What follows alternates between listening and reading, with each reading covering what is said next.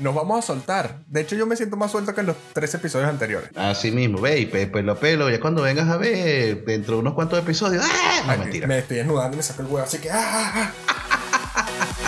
Coño, ataca arriba.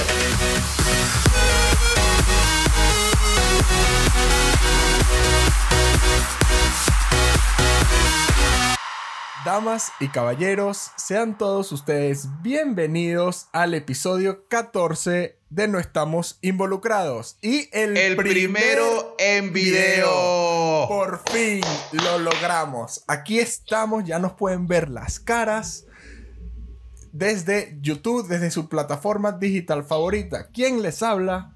Luis Rafael Betancourt, desde Madrid, España. Y del otro lado del charco me acompaña. Desde acá, desde Montevideo, Uruguay, con un clima hermoso, Miguel Ángel Rangel, Chancho para los amigos. Me puedes seguir en redes como arroba chancholitro en Instagram y en Twitter. ¿Tú dijiste tus redes, Lux? No las dije, no las dije. Arroba Luxomanía en Instagram y en Twitter. Y también hablando de redes, tenemos otro anuncio, pero hay que hacer, hay que hacer los agradecimientos primero y luego vamos a entrar en ese tema. ¿A quién hay que agradecerle, Chancho? Vamos a agradecerle por los artes y la música, como siempre, a Milagritos Ortiz y a Dani Senay respectivamente. Los pueden seguir en sus redes como arroba soy Mila Ortiz y ver todos los trabajos que ella hace. Y por el otro lado también arroba Dani Senay en Instagram y lo pueden buscar también en Spotify para escuchar el remix Tu Boquita junto con DCS. ¿La pegué? Correcto. Año, por fin me lo aprendí, por No fin me lo aprendí. Gracias de verdad a ustedes dos por los artes y la música. Y nosotros ahora añadiéndole una capa más a todo este proyecto hermoso que es con el video. Y un anuncio más que vas a hacer tú. Claro. Este primer episodio estamos saliendo en video, como ya mencionamos, pero también los invitamos a que nos sigan en las redes sociales. Twitter e Instagram como arroba Ney Podcast. N-E-I Podcast. No Vamos estamos a- involucrados, tiene redes sociales, por fin me dediqué a hacerlas y ya la tenemos. Perdón por la espera. Como dijo Luxo, arroba Nate Podcast, así como se escribe, no sé, ¿vas a poner el insert? Claro, por supuesto. Mira, aquí está saliendo. En este momento está saliendo.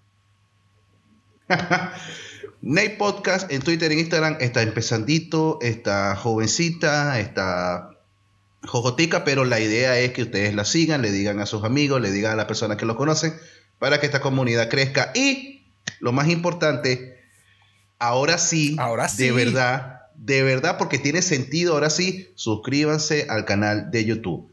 Este es el primer episodio de la cantidad infinita que vamos a hacer en video. Poco a poco vamos a ir mejorando todo el, el aspecto de los videos. Le vamos a meter más cositas. Vamos a hacer, vamos a tener como que un mejor background, tanto Luxo allá como yo acá. Poco a poco, pero aquí estamos. Aquí estamos. Sí, el background importante porque ahorita sí quiero ofrecer disculpas porque está un poco aburrido. Eh, hemos estado haciendo pruebas durante las últimas dos semanas. Eh, tampoco el espacio se presta mucho. Como pueden ver, eh, lo que tenemos son paredes blancas. Bueno, Chancho también y yo. Y está un poco aburrido, pero poco a poco, poco a poco. Coño, yo por lo menos puedo, puedo mostrar un poquito más de la casa, que si la escalera, que si el, te- que si el loft arriba, allá está mi hijo a- a- a- en el mueble, pero igual es como que necesitamos más, necesitamos más decoración, necesitamos cosas, y lo vamos a hacer poco a poco. Yo me voy a montar mi vaquincito aquí, pelo a pelo, pelo a pelo. Suscríbanse al canal de sin- YouTube. ¿cómo, es que, cómo es que es la- el, el refrán? Sin, sin prisa, Sin pero pausa. sin pausa. Sin Sí, prisa, es lo mismo. Sin prisa, pero sin prisa, pero sin pausa, sí, eso. O sin pausa, pero sin prisa. El orden de los factores no altera el producto. El orden de los tractores no altera el viaducto. Mira, entusiasmadísimos estamos con todo este asunto de salir en video. Porque Total. En un principio, a ver, nosotros cuando ideamos esto de hacer el podcast, que va, bueno, vamos a sentarnos, vamos a ver qué vamos a hacer, queremos hablar huevonada, bueno, vamos a hablar huevonada, ¿cómo se va a llamar? Ver, se va a llamar así, se va a llamar así, o sea, mira, no estamos involucrados, pues no estamos involucrados con nada. Ah, bueno, genial. ¿Cómo vamos a salir? Vamos a salir en video, vamos a salir en, en audio, vamos a salir. Coño, pero es que el video está jodido. Tal, y entre una cosa y otra y otra y otra, solamente bastaron tres episodios para poder al fin tener todo a tiro, poner todo a prueba. Y claro, estaba hablado desde el primero salir en video. Ajá. Ajá, ajá. Pero, pero hay, hay- hay que acotar algo importante, ¿no? Que es el hecho de. eh, tenemos pensado también salir en video desde el primer capítulo, pero dijimos, mira, vamos a empezar a salir poco a poco en audio, no importa, de manera de ir generando contenido. ¿Qué quiero decir con esto? Si uno se... Esto me lo ha dado también la experiencia de la vida, ¿no? Que si uno se pone a esperar que las circunstancias se den o que se den las condiciones ideóneas, ideóneas, ideóneas, ideóneas, ideóneas, idóneas, idóneas. Estoy nervioso, estoy nervioso, estoy nervioso. No, no te creas, no estás solo. Pero eh, vamos a, vamos a hablar de eso más adelante. Entonces, que se den las condiciones necesarias para generar ese, el, el, contenido que queríamos hacer. Al final, si uno se pone a esperar eso, no. Uno se queda anclado y no terminas haciendo nada. Entonces, dijimos, vamos a empezar a salir en audio, que importa, pero ya luego hacemos las pruebas necesarias, vamos poco a poco, como lo hemos estado venido haciendo. Y aquí estamos, por fin. Tres meses después. Tres meses. Claro, pero. Sí, sí, ya, tenemos tres meses en esto y lo que falta. Y parece que verdad que fue ayer que empezamos con todo esto, ¿no? Total. La cosa es que es simplemente dar el salto. Es de una vez hacerlo porque si te vas a empezar a tener peros, entonces en el camino vas a encontrar que, no, pero es que por esto, no, pero es que por lo otro. No, y cuando vienes a ver no terminas haciendo nada. Entonces la idea es, ¿sabes qué? Armarse de valor, armarse de huevos, armarse de ovarios. Vamos a lanzarnos, como salga, como salga. No hay proyecto que actualmente sea exitoso que no haya empezado así. Todo artesanal, todo a lo atado con liguita, tirando coñazo, atado con liguita, pero aquí estamos y poco a poco vamos a ir mejorando. Claro, es que incluso tú ves a los youtubers famosos y ves los primeros videos y tú los ves que, poco el ejemplo de youtubers, ¿no? Y los ves con, con, una producción normal, ves backings poco trabajados y es parte de la esencia, ¿no? Es recorrer un camino junto a tu audiencia para que ellos te vean crecer también. Sí, y es básicamente entender que al principio fueron una cagada, como esto también es una cagada, pero se hace con cariño, pero se hace con cariño, se hace con gana, es lo que queremos lograr.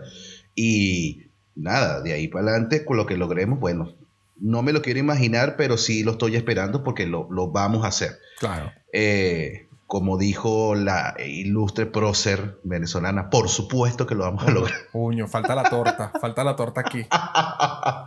Pero eso, la cosa es que una de uno, uno de los asuntos que estamos combatiendo más con, con este asunto de salir en video, ya Luso lo dijo en un principio, y ahora yo lo secundo, yo también estoy extremadamente cagado, estoy nervioso, porque a pesar de que le estoy hablando aquí frente a la cámara, es como que básicamente siento que estuviera sentado frente a un poco de gente haciendo lo mismo y eso, la presión que tú sientes es terrible. Y de ahí nace el tema del, episodio de hoy. No estamos involucrados, pero, sí, estamos, cagados. Vamos a hablar del miedo escénico. El miedo escénico, situaciones que han habido con miedo escénico, quizás de repente cosas con las que uno pudiera trabajar para lidiar con eso y, bueno, eso, va a hablar del miedo. hablar del, justamente. hablar justamente del miedo escénico. Entonces, yo quisiera empezar es preguntándote a ti, Luz. ¿Alguna experiencia que tú hayas tenido en algún momento con miedo escénico que tú recuerdes así, pero de inmediato? No te pongas eh, eh, eh. la primera que tenga.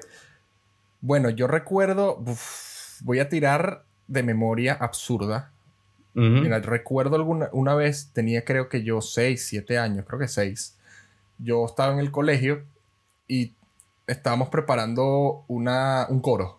Era un coro. Yo estaba en primer grado de eh, en primaria. Y nos llevaron al Teatro Cadafe. No sé si te acuerdas, el que está por, por el Marqués, subiendo. Sí, sí, sí. Y yo formaba parte de ese coro yo estaba hiper cagado. Y me acuerdo, me acuerdo del teatro y habían fácil unas 100, 150 personas. Claro, uno, uno en ese entonces, que era un cunenito de, qué sé yo, 80 centímetros, un metro, qué sé yo, tú veías todo más grande de lo que normalmente es. Entonces tú ves ese enano frente en ese escenario Y, me daba risa porque me acuerdo que a mi lado estaba una chica que era como tres veces más alta que yo. Ella estaba en sexto. Ajá. Y yo creo que en ese momento yo la cagué. Porque el, el coro y la voz de la Jeva cubrieron mi voz y yo estaba ahí que. Yo, yo no sabía qué hacer, yo no sabía qué hacer, era eh, como me lanzaron a los tiburones a los seis años. Después, eh, esos nervios de pararme frente al público seguían, seguían latentes. Sobre todo, ¿sabes? Cuando, te mandaban a hacer exposiciones en el colegio. Mm. Que era lo peor. Particularmente. Yo creo, yo, creo, yo, creo que ese, yo creo que ese es el primer contacto que tiene uno con, con el miedo escénico. Y es porque no tienes escapatoria. No tienes escapatoria. Todo en algún momento en la escuela, en el, en el liceo, donde sea, ha tenido que hacer una exposición. Y, y es como que no hay forma, no hay forma. O lo haces o raspas, y si raspas, lo tienes que volver a hacer. Independientemente. O sea, uno, uno, uno no agarra y dice, bueno, yo voy a verla, ojalá la vea con este profesor porque no manda exposiciones, porque esa es una cosa que tienen todos los profesores, son buenos hijos de puta. Y como sabes que esa vaina da miedo, te mandan a hacer exposiciones. Mira, es que yo cuando estaba en la universidad recuerdo un profesor eh, un profesor de tercer semestre. Él da una materia, o da una materia aún, eh, que se llama Taller de Análisis y Comprensión del Mensaje. Su nombre, lo voy a decir, se llama Elio Barazarte. Y en la universidad le decían Elio va a clavarte. Él mandaba exposición. Era un tipo rígido, o sea, más rígido que una media. Pero que se entiende el doble sentido del chiste me acuerdo una vez que yo estaba, yo salí de clase, ¿no? Y tenía unos compañeros en ese salón viendo clase con él. Y yo salgo, me, los espero, y ellos tenían una exposición ese día. Tal, me asomo en la rendija de, la puerta del salón y veo que están exponiendo y dije, ah, bueno, nada, los espero. Me siento, pasaron cinco minutos, veo que por la puerta trasera del salón se abre la puerta y sale una jeva llorando. Y yo, a la mierda. Porque el tipo era que si trastabillabas en tu discurso, el tipo, ¿cómo? ¿Qué? Disculpa. Y te empezaba a preguntar y te hacía una metralleta, ta, ta, ta, ta, ta, ta, No, no, no, siéntate. De una. Y era, yo le huí al tipo, yo le huí porque soy un cagado. Pero en ese tipo de situaciones, sobre todo cuando eres más joven, te, te paras frente a tus compañeros, que hay relativa confianza, pero eh, esa confianza no existe cuando estás en bachillerato porque los adolescentes no son personas. y se van a burlar de ti. Así sean tus mejores amigos, se van a burlar de ti. Y tú te parabas, así hayas dominado el tema, pero sabes esa sensación en el pecho o en el cuerpo que te entra como un frío y te sube y estás que se te bloquean los pensamientos y aplicas la clásica de, bueno, saco la hoja y empiezo a leer. Y te comienza, comienza, comienzas, te comienzas a temblar aquí, vaina comienzas así, te, te, tensas y tal, y tal, y que...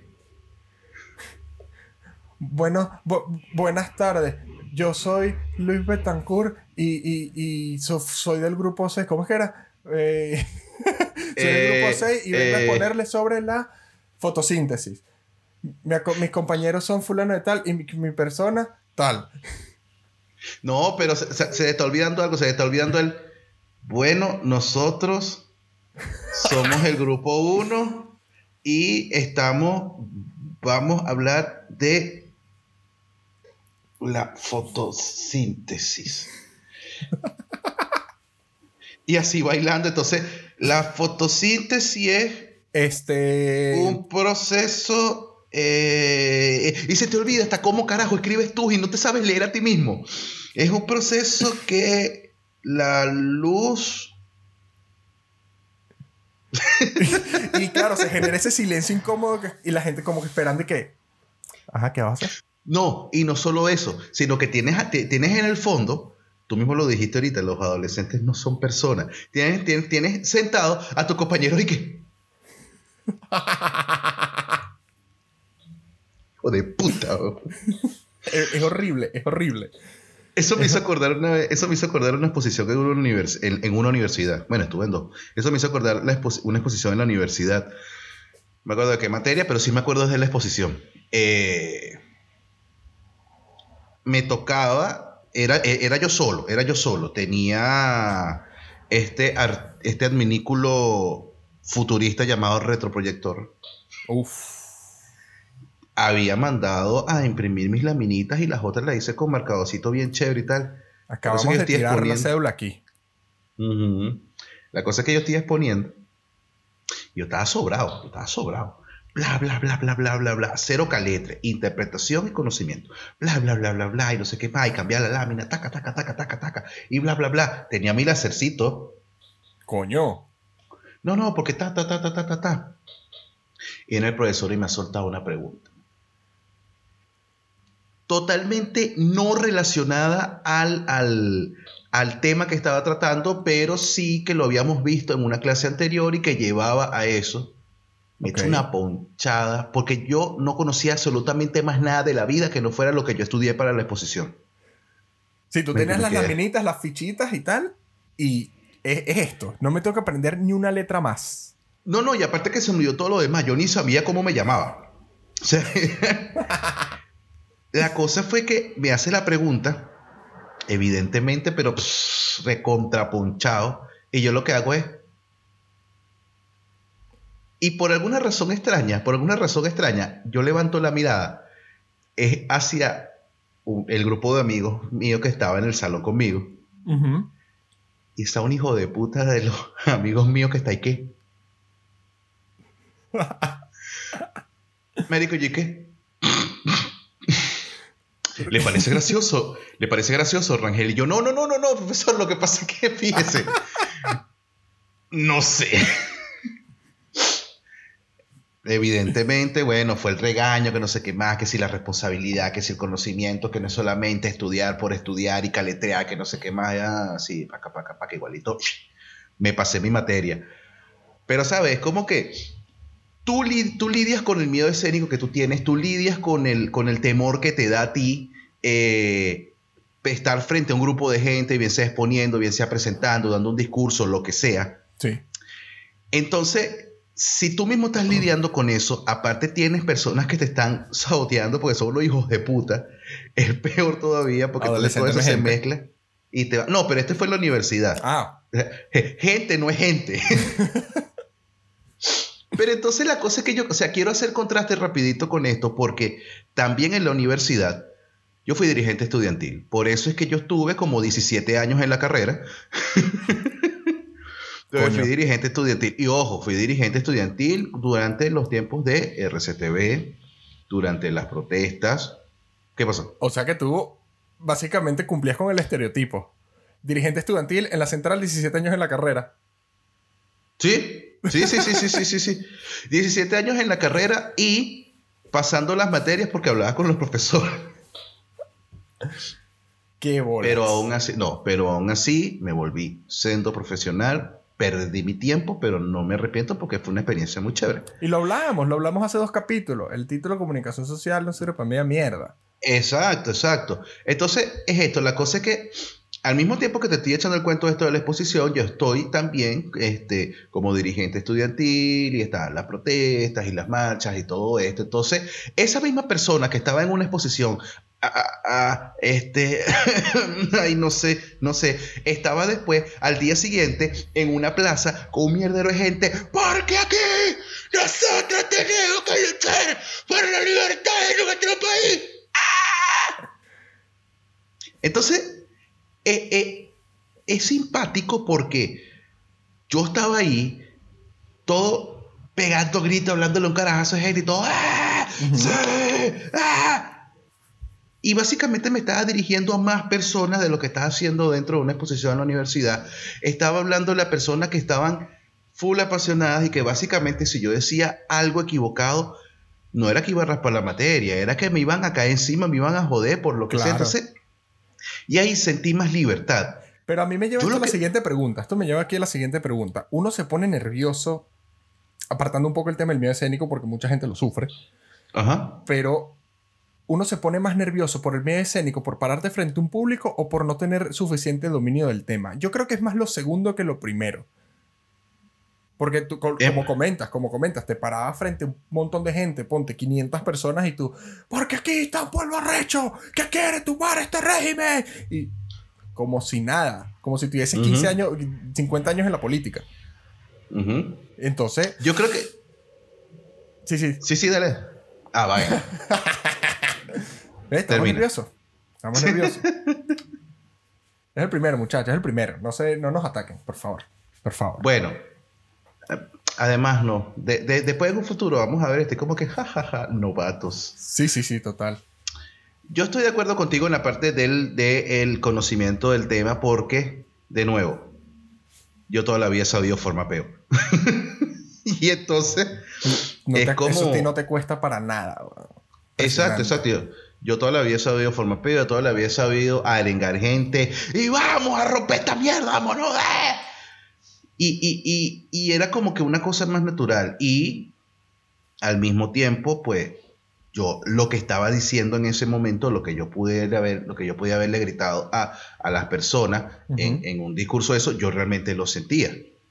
Y realmente era cosa mía, no era lo que quería escuchar la gente. Quizás sí unas cositas, pero era lo que yo realmente sé, de lo que realmente quería decir. Y eso es Como importante. que bueno, eso y eso es importante para lidiar con el medio escénico, porque yo puedo imaginarme, por ejemplo, eh, situaciones clásicas para miedo escénico. Si vas a dar un discurso, si vas a hacer una presentación de algo, si de repente tu campo de trabajo te da para hacer eh, lo que dije, pues presentaciones, exposiciones, eso. O Son cosas- si practicas algún deporte, incluso. Que Eso. me, acabo, que me acabo de acordar también cuando yo jugaba fútbol, cuando era adolescente, estaba en una academia. Y no era gente. Y, no, era, gente. Para nada. Eh, estaba. Tenía 12, 13 años. Era una academia que quedaba por la, por la Rómulo Gallegos, la Don Bosco. Ujú. Y yo me acuerdo que en los entrenamientos me iba súper bien. Era como que, ok, bueno, me defendía, jugaba relativamente bien, pero los días de partido, madre santa, era un manojo de nervios que ni yo podía. Yo dije, por favor, que me parta un rayo en este preciso momento. No puedo.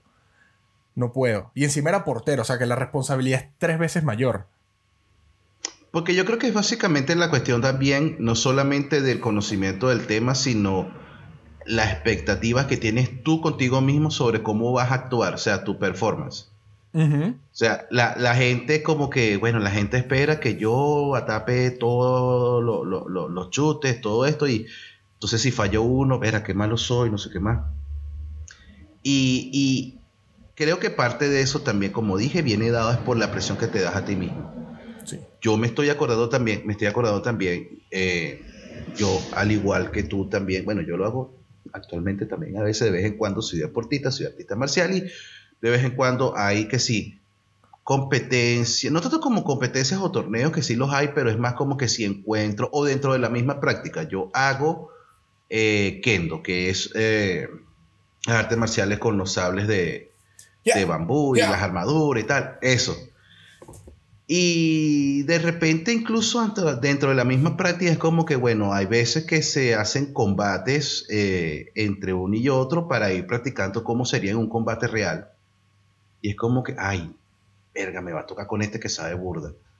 Y me quedo mucho, me quedo mucho porque simplemente por la presión que tengo yo de, no, tócaselo bien, tócaselo bien, todo esto así todo mucho, cuando hago, pa, pa, pa, pa, listo, siéntate. ¿Sabes cómo yo, yo hago la analogía de estas situaciones cuando, ¿sabes? El típico caso de que te encuentras en una situación o te dibujas una situación en tu cabeza. ¿Qué pasaría si yo estoy en, este, en esta situación? Y entonces Ajá. te empiezas a generar un diálogo. Lo pongo así mejor. Mañana tienes que hacer, te toca ir a una entrevista de trabajo, por ejemplo. Entonces ya en tu, en tu cabeza empiezas a dibujarte un guion y a decir, bueno, no, sí, empiezas a hablar tal, pero que llega el día de la entrevista y ya tú, con, ya tú con tu guion en tu cabeza, pero cuando te cambian lo mínimo, te desencajan por completo. Tú dices, ah, y yo creo que va por ahí también el tema del miedo escénico, porque tú dices, bueno, lo que mencionas, lo de las expectativas, ¿no? Bueno, yo lo voy a hacer bien porque va a pasar esto, esto, esto, pero resulta que cuando estás en, en el terreno de juego pasa exactamente todo lo contrario y te vas a la mierda. Y, creo que también tiene que ver con, con, la zona de confort. Sí, porque justamente cuando tú dices, cuando te cambian las reglas de juego, es como que, venga, yo, yo, no estaba preparado para esto. Ah, y entonces te, te, cierras, te trancas y no puedes hacer nada. Lo que me lleva a otro tipo de miedo escénico y no necesariamente implica público. ¿Cuál? Cuando tú agarras, lo que pasa es que, bueno, tú tienes tu novia, yo estoy casado, ya nosotros no practicamos eso. pero imagínate. Eso, sí, eso ya es Satanás. Pero imagínate que agarras, cuadras con alguien y vas, ¿sabes? Para la pieza. Marico, por cierto, me encanta ese video. Ahorita que estoy, me encanta ese video. Si no lo han visto, el del viejo. Marico, me da demasiada risa porque uno. Marico, no, no, ni siquiera lo puedo enumerar. es perfecto. Es perfecto porque es tu típico viejo abuelo que, el que te cargaba y hacía, ¡va para arriba! y al mismo tiempo me frustra porque yo nunca aprendí a silbar así y siempre quise hacerlo. Cosa que lo hace rechísimo. Sí, sí, lo hace demasiado. Y aparece también los gestos. Y... Marico, me, me, da demasiada risa la vaina. Pero entonces, ajá, vas para allá. Vas para allá. y tú comienzas y tú comienzas y que. Ay, chamo. Le, le guada. Ay, verga. Y entonces comienza, puedes comenzar a sentir presión y tal. Y cuando vienes a ver, No se, porque de nuevo, no se iza la bandera. Es, exacto, porque de nuevo es cuestión de expectativas, es cuestión de presión, es cuestión de... ¿Será que lo va a hacer bien? No lo va a hacer Aunque no lo pienses, aunque no lo pienses, lo tienes ahí. Verga, ¿será que lo voy a hacer bien? ¿Será que lo.? Verga, no. Y si después la chama se decisione cuando vienes a ver. De Exacto, porque tú, estás así. Dices, tú mismo dices que tienes esa expectativa tú como hombre. Pienso yo que tienes que. No, yo lo tengo que hacer arrechísimo, porque también el porno nos ha condicionado muchísimo. Que tú tienes que durar cinco horas, no jodas. y, no. Que te dice, e, es, como el típico caso de que, no vale. No, yo, yo tiro cinco horas.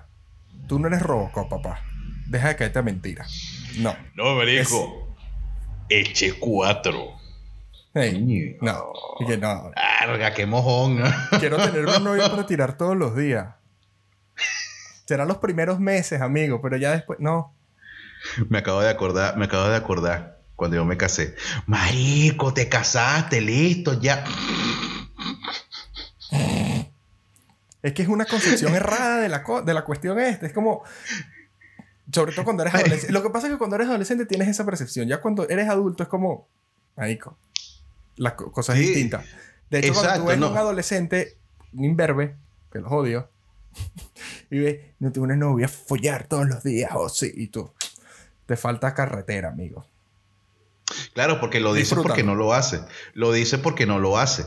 Y él, y, él como que, no, pero tú vas a ver que cuando pueda va a hacer todos los días. Hermano, lo que tú vas a querer en la noche. Es más, el mejor momento y el momento más romántico que podemos tener mi esposa y yo en las noches es cuando yo la abrazo, la agarro así por la mejilla y le digo, verga, amor, estoy mamado. y ella me responde, yo también. Vamos a dormir. Sí. y nos ahorramos, y nos ahorramos el. Verga, marico. Ojo, cuando se da, se da. No estoy diciendo que, y no quiero, no quiero que se malinterprete que yo estoy diciendo que el casarse implica celibato porque es mentira. No, no, no. Que no malinterprete la gente. Uno que tiene novia y o estás casado no implica que no vas a tirar más nunca en tu vida. Sí, pero, las expectativas que te han puesto toda tu vida es como, no jodas, tienes novia, estás casado, vas a tirar los ocho días de la semana. Verga, pero no hay ocho días a la semana, por eso, mierda. Sí. No, no, son pocos, pero mejores momentos. Ahorita me sale alguien y que, ese eres tú que eres gay feliz, yo tiro todos los días. Bueno, felicidades, hermano, yo trabajo. yo tengo cosas que hacer. Mi esposa tiene cosas que hacer. Cocinamos, trabajamos, y eso no tenemos carajito. Entonces, hacemos todo eso y al final del día queremos dormir. Si tú todos los días y tú, tú y tu esposa, tu novia, todos los días tiran, brutal, hermano. Te felicito Eres uno en un millón. Pero Te están, no, te están cayendo a mojones. Porque Sí, a, no, sí. a mí no me engañan. A mí no me engañan. Bueno, pero ajá, pero vente, vente, vente. Nos reto, sí, La nos cosa- fuimos, nos fuimos. Sí, sí. La cosa es esa, que es como que es, es- es también, es- gran parte es lo que venimos diciendo el asunto de la presión. Me estoy acordando también cuando yo en algún momento, yo siempre fui eh, periodista en Venezuela, nunca de cámara, nunca fui, sabes, el micrófono y desde aquí, desde la- no, Reportando Me da por ustedes. Miguel Ángel Rangel. no, me El da informador. calihueva. Sí, sí, me da calihueva. Yo estoy claro que aún con lo rico que estoy no estaba para cámara. y yo prefería, o sea, yo prefería más, ¿sabes? Mi libretita, con mi fotógrafo, dale, marico. Era más chévere, hacer entrevisticas así y tal. Pero en algún momento tuve que hacer entrevistas para la televisión. Eh, no para televisión abierta, sino para el- un portal de noticias en el que trabajé. Y en algún momento tuve que hacer una entrevista. Hermano. Era un tema que yo dominaba, porque era una entrevista de tecnología y era con, uno, con unos desarrolladores de videojuegos. Era un tema que yo dominaba. Era algo que yo quería hacer. Era la oportunidad que se dio para que yo los llevé. Yo los llevé para que fueran a- al- a- al portal web a hacer las entrevistas y estaba todo cuadrado. Pero cuando está el de video, que se monta la cámara y que...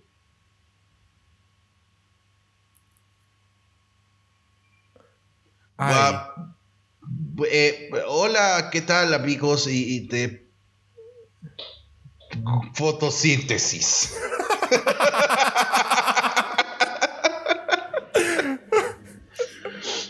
Terrible. te- Y ojo, para entrevistas no con cámara, eh, sino escritas y tal, yo te entrevisté a, a- a- a caballo, yo te entrevisté a gente seria, marico, yo llegué a entrevistar candidatos a presidencia de la República. Yo llegué a entrevistar a personas, a, personajes políticos, you know.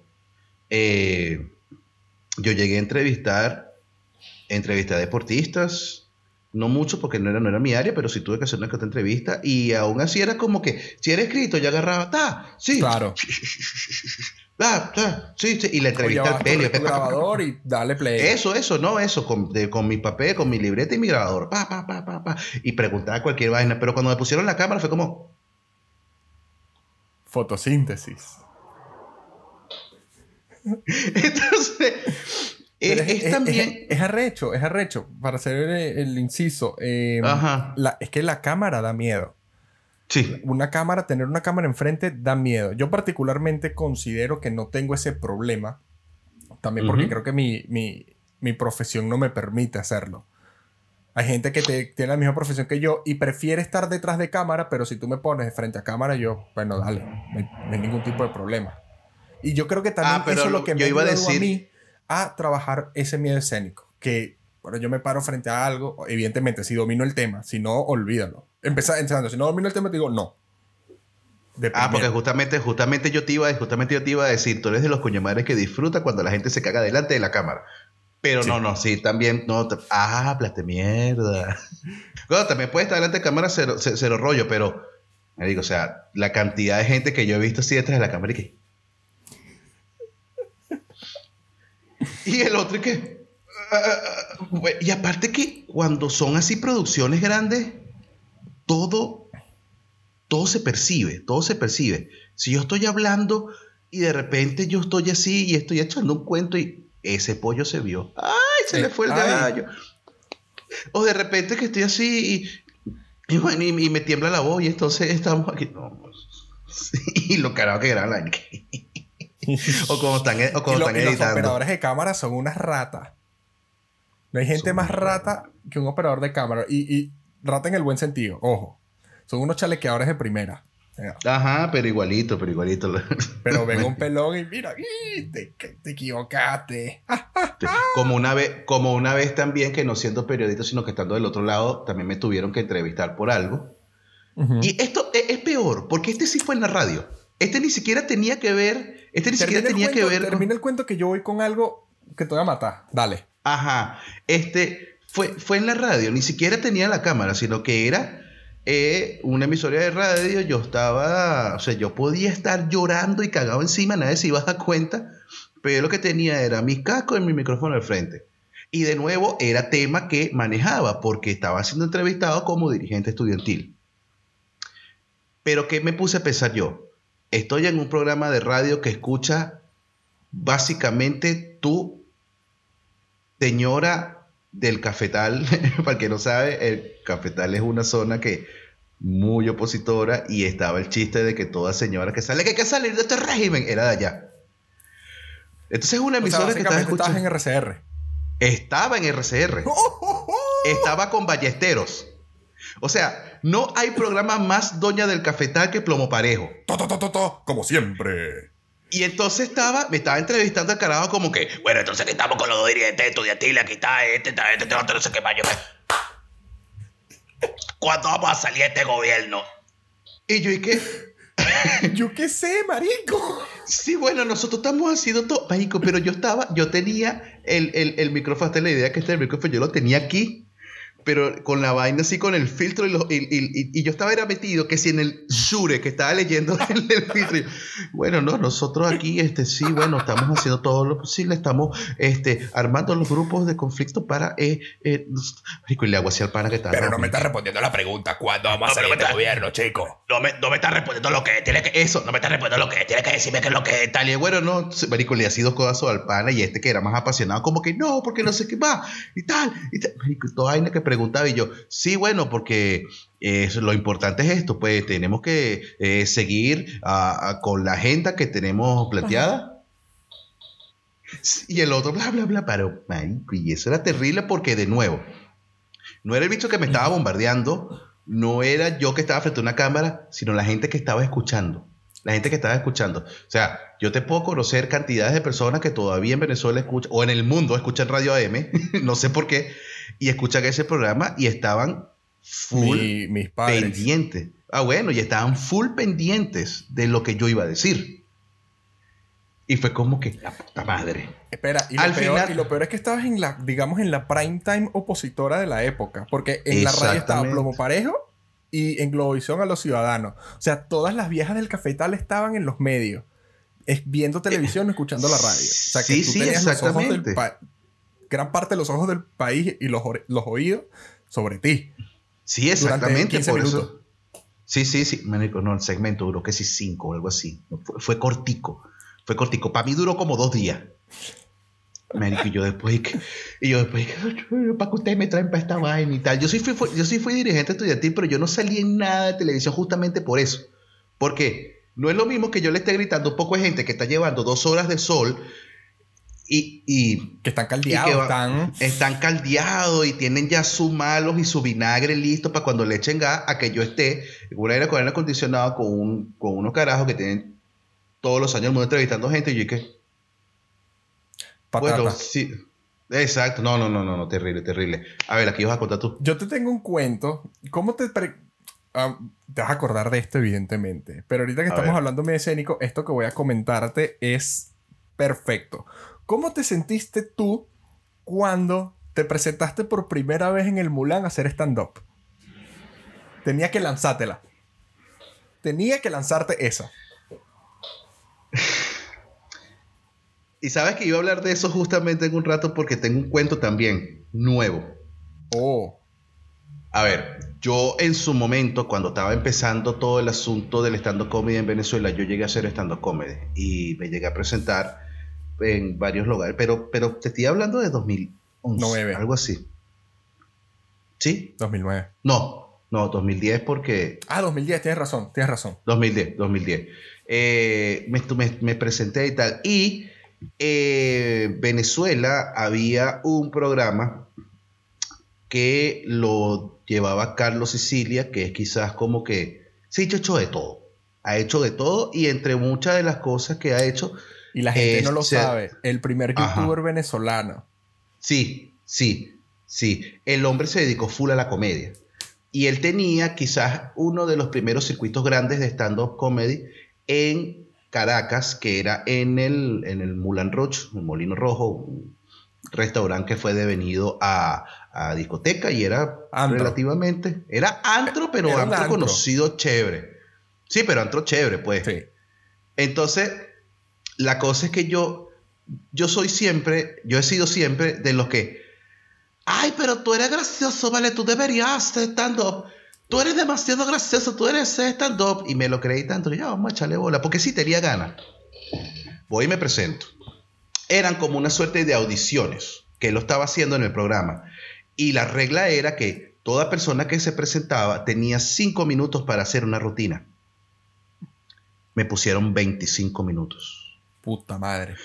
Yo tenía preparado la rutina para cinco minutos. Y yo estaba en ese momento que estaba así parado frente a carajazo de gente, ya toda bebida, inventando para estirar la rutina. Me salió brutal. Pero al mismo tiempo. La rutina del sushi, a mí no se me olvida. Sí, sí, sí, sí. Pero al mismo tiempo, como la estaba estirando y estaba nervioso, hay una particularidad que tengo yo cuando estoy nervioso y es que me vuelvo más mal hablado que de costumbre. Entonces, básicamente, gran parte, eh, eh, eh, gran parte de mi rutina fue Marico, y entonces yo estaba ahí, la mierda esa me tenía recho porque el coñísimo de la madre. Eso sí, eso sí, fue terrible médico estaba temblando, no me movía para nada. Se me llegó a escuchar que la voz me temblaba porque después, porque salió en la televisión. Exacto, eso salió en la televisión. Está en YouTube, si quieren lo pueden buscar. O lo dejo abajo, en lo de la descripción. sé que lo vas a hacer. Pero bueno, la cosa es que se supone que cada corte comercial del programa se presentaban entre uno y dos comediantes. Yo salí en tres cortes. Después de mí, se presentaron dos personas más y se acabó el programa. Yo estuve más de la mitad del programa que lanzaban de las audiciones. Y yo, marico, qué vergüenza. Eso sí, estuvo la rutina malaza. Pero malaza en el sentido de que yo convertí algo de 5 en uno de 25. Y tuve muchas cosas, tuve muchos errores de alguien que está empezando en esto, lo de el, uso excesivo de las groserías y todo esto, y el divagar y el da vuelta. Sí, la estructura, el punchline.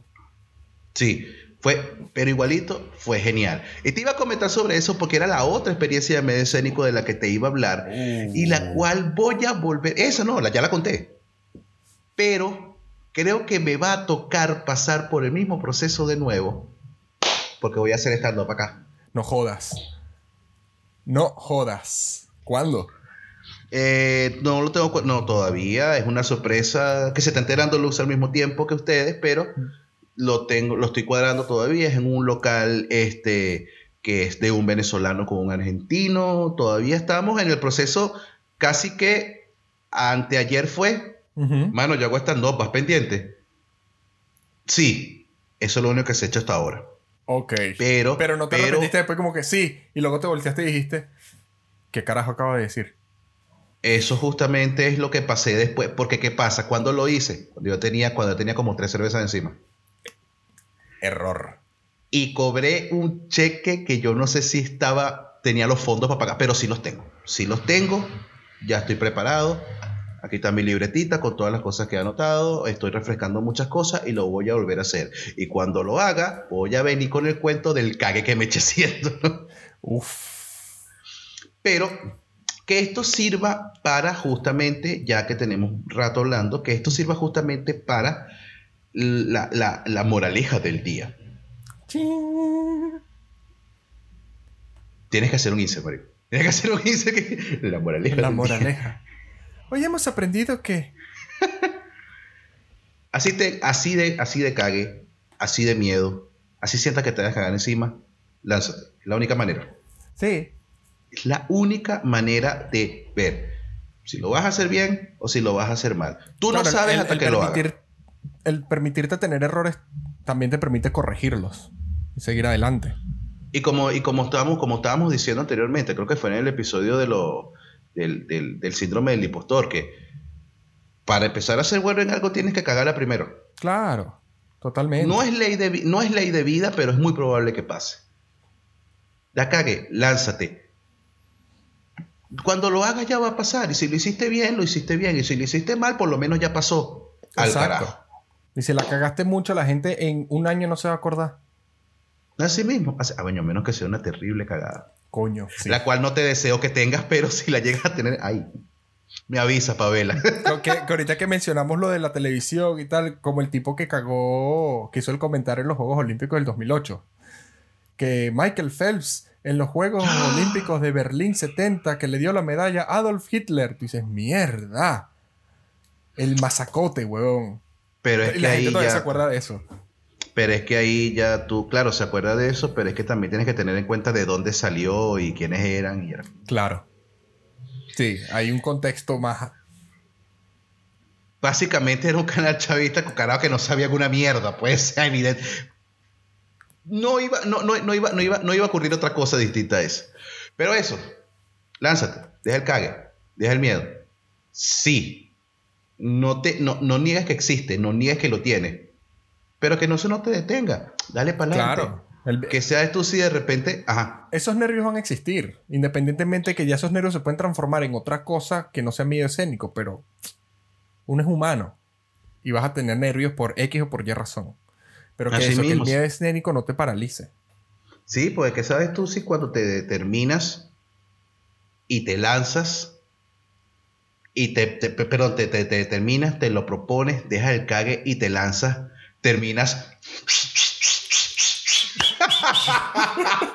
tenía que hacerlo, tenía que hacerlo. bueno, no sé, si, si tienes algo más, si no para cerrar. Nos piramos. Hermano, que cague. Pero lo hicimos. Lo ¿eh? hicimos. Nos lanzamos también nos vamos a soltar. De hecho, yo me siento más suelto que en los tres episodios anteriores. Así mismo, ve, y pelo pelo, ya cuando vengas a ver, dentro de unos cuantos episodios, ¡ah! No, mentira. me estoy desnudando y me saco el huevo, así que ¡ah! Coño, hasta acá arriba. Si eres exagerado, vale, aquí. tengo, que, tengo que bajar la cámara, así que, epa. bueno, pero eso, dale, cierra lo que nos vamos. Pues gente, hasta aquí el episodio número 14 de No estamos involucrados. El primer episodio en video, la semana que viene nos vamos a volver a ver por YouTube. Así que suscríbanse al canal. También nos pueden escuchar en todas las plataformas digitales, Spotify, Google Podcast, Apple Podcast, etcétera, podcast, etcétera. Sin más nada. Eso no lo vamos bueno, yo sí iba a añadir, perdón. Bueno, que eso no lo vamos a abandonar, eso no lo vamos a abandonar. También va a estar en formato audio para que lo escuches mientras estás en la calle, no quieres gastar tus datos, pero velo en video porque esto es con mucho cariño. Y así termina la exposición de... Fotosíntesis. Fotosíntesis. Dale, mátalo. Entonces, nada, nos vemos la semana que viene. Quien les habla, o quien les habló, Luis Rafael Betancourt. Mejor conocido como Luxo, me pueden seguir en Instagram y en Twitter como arroba Luxomanía y recuerden seguir arroba Ney Podcast en Twitter y en Instagram. Ney Podcast, Ney Podcast, así como se lee. De este lado del charco, Miguel Ángel Rangel, Chancho para ustedes también. Arroba Chancholito en Instagram y en Twitter. Muchas gracias, Milagritos. Muchas gracias, Dani. Los queremos demasiado. Hasta que llegamos. Hasta la semana que viene.